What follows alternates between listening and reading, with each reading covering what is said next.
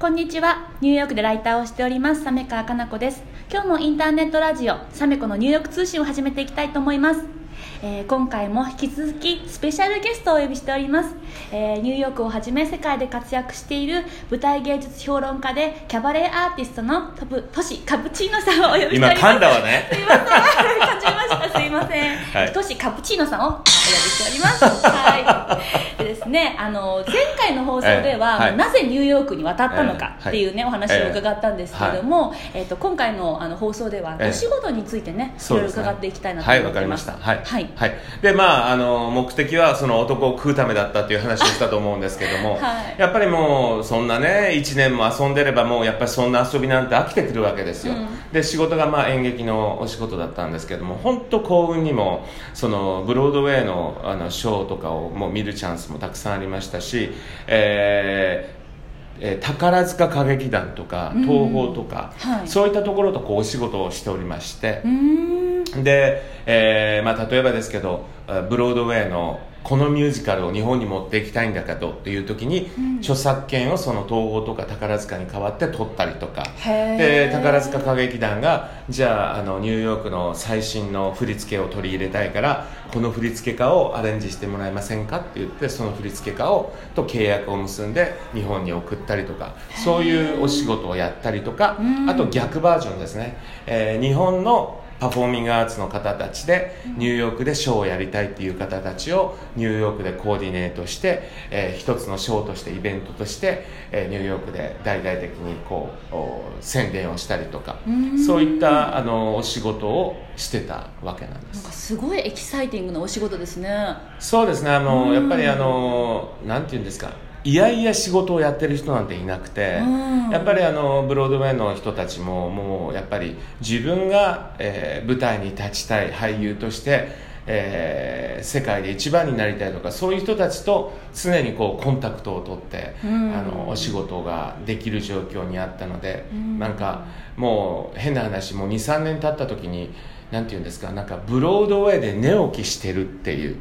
そういう感じの生活、じゃあもうブロードウェイにどっぷり使った毎日みたいな、ね、毎日でしたね。はい。でももともとトシさんそういう演劇とかミュージカルにそんなに興味なかったところから入っていってでもそういうお仕事をしていく中でご自身もその世界にどっぷり使っていったって感じなんですか、えっと、もともとあの、うん、僕は昔オーディション番組「うん、あのスター誕生」っていう番組があったんですけど、もう中森明菜さんとか小泉京子ピンク・レディーとか桃江ちゃんとかそういった方たちが、そうそうたるアイドルがそこからえ、うん、あのまあ、スターになっていったわけですけどその番組に出まして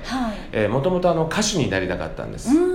で、まあ、その夢が実現しなくて、うん、まあ、先ほど言いましたけど僕は LGBT の、えー、G なわけですけどゲイなわけですけど、うん、やっぱりあの自分がゲイだっていう負い目があって、うん、そのゲイだとゲイがバレるとやばいんじゃないかってやっぱりずっと思ってたので、やっぱり常になんか舞台の上に立って歌いたいんだけども自分をこう隠してた、ゲイだっていうことがバレちゃまずいんじゃないかっていう頭が常にあったから、舞台の上で自分を表現することができなかったんですよ。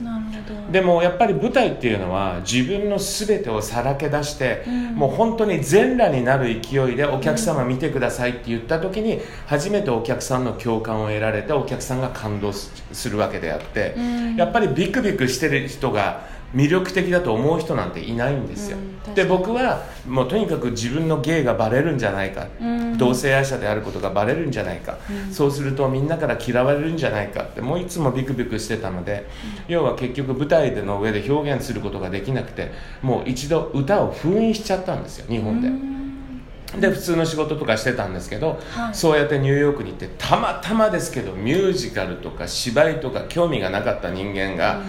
そういったところに触れて、うん、一度その封印してた、うん、そういう気持ちを開花することがまたできたんですね。なるほど、えー、だからもともとそのあのその仕事そういうまあ、裏方の仕事なんですけど、うん、なんか本当に水を得た魚のようにそういう人たちとお仕事ができるようになったわけです。うん。そこで今のキャバレーアーティストのキャリアにつながっていくんですね。つながっていくんですね。それで、えー、っとまあ、結局ずっとその会社で裏方ですよね。表には出ないけどそういう仕事をあのしてたんですけれどもあのやはり、えー、皆さんねニューヨークに来られたらビザっていうものが必要じゃないですか、ね。うん、でまあ、僕はすごくラッキーなことにあの、ワーキングビザ、うん、あの要は労働ビザというのも会社が取ってくださったし、うん、あのもうビザで困ったことはないんですね、えー、まずは観光ビザで来たんですけどその後スチューデントビザを取りまして、スチューデントビザの後にもうすぐワーキングビザを取りまして、えー、ただやっぱりワーキングビザを取るってことはその会社でずっと働かなきゃいけないっていう、今どういうレギュレーションになってるのか僕には分からないけど、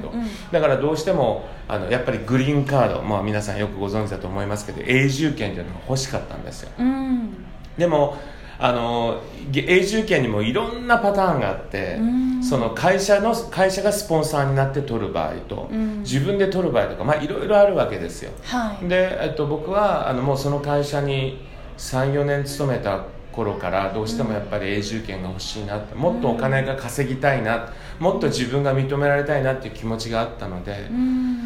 えー、ただやっぱりその会社でスポンサーになって、えー、もらってグリーンカードを取ることはとても考えられなかったんですよ。どうしてかというと、うん、会社がスポンサーになってグリーンカードを申請すると56年かかるんですよね取るまでそんなにかかるんですか、えー、で今トランプ政権になってもう本当難しいわけですよ。よく聞きますね、えーうん、で僕は、えっと、弁護士とその相談をしたら、うん、いや僕はともうとてもじゃないけどやっぱり会社ではスポンサーは無理だから、うん、他は何かないのかという話を聞いたら、 extraordinary ability ビザといって要は芸術ビザビザなんですけど、うん、一つの専門職っていうかその卓越した何かがある人には、うん、そのグリーンカードをお渡しするというそういうビザがあるんですね。でそれは、まあ、例えばですけど野球の松井選手とか、うん、今だとあのマー君ですよね。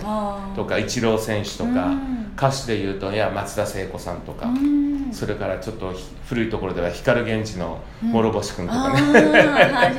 あ のもう諸星君とかのあのもうなんかそういうカテゴリーで取ってるんですけど僕も同じカテゴリーを申請したんです。でもすごくラッキーなことに僕はその、えー、そこの会社で有名なプロデューサー演出家俳優さん。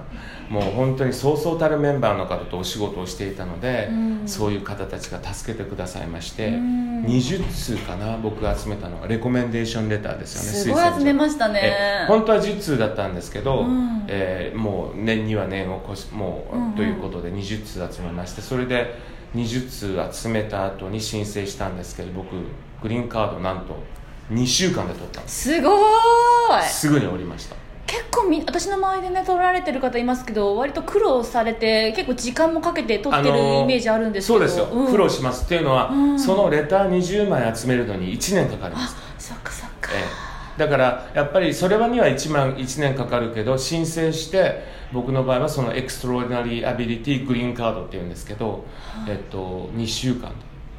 で取りました。よかったですね、えで、えっとまあ、独立したわけです。それで自分で会社をアメリカで立ち上げまして、まあ、スモールビジネスなんですけどあの会社を立ち上げて、それで、えっと、自分で仕事をするようになったんですなるほど、はい、それで引き続きそのなんか裏方のお仕事もしながらご自身が前に出るお仕事もそうですね。あの当初はそのやはりあのその勤めていた会社がそういう裏方のお仕事だったので、うん、えー、日本に来るそのパフォーマーたちあ日本日本からニューヨークに来るパフォーマーたちを受け入れたりとかいう仕事をやれてたりとか、うん、あと演劇関係のコーディネートとかをいろいろしてたんですね、うん、してたんですけどおやっぱりこうまああの多分これはアメリカに住んでる方だったら分かるけど日本の人って現地に例えばニューヨークとかに住んでる人たちをこう結構花で使うっていうかこき使うというか上から目線で「お前ら仕事やってんだろ?」って「お前ら言うこと聞けよ」とかもうとにかくギャラがギャラが悪かったりとかもうそんなのしょっちゅうなんですよ。まあ僕ははっきり言いますけど。